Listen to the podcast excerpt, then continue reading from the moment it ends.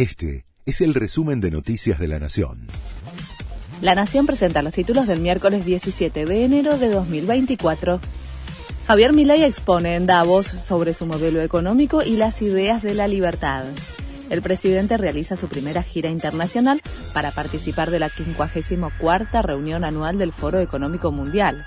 Está previsto que su discurso comience poco antes del mediodía, hora argentina. Más tarde se reunirá con la titular del FMI, Cristalina Georgieva, quien ayer elogió las medidas implementadas por el gobierno. Milei celebró el anuncio de moneda propia en La Rioja, pero con una advertencia. El mandatario se refirió al proyecto enviado por el gobernador riojano a la legislatura para la emisión de una cuasi moneda provincial para enfrentar la crisis que atraviesa La Rioja. Milei dijo que no se va a oponer, pero adelantó que no recibirá ayuda de la nación para rescatarlas. Sigue el debate de la ley ómnibus en el Congreso. El plenario de comisiones recibió a organizaciones no gubernamentales, organismos de derechos humanos, entidades empresarias y sectores de la sociedad civil.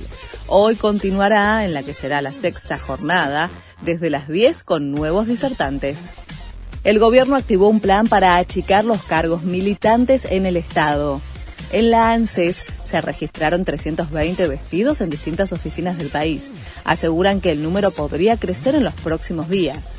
En su mayoría respondían a la cámpora y habían sido nombrados en puestos de base y llevados rápidamente a lugares de jefatura por la gestión anterior.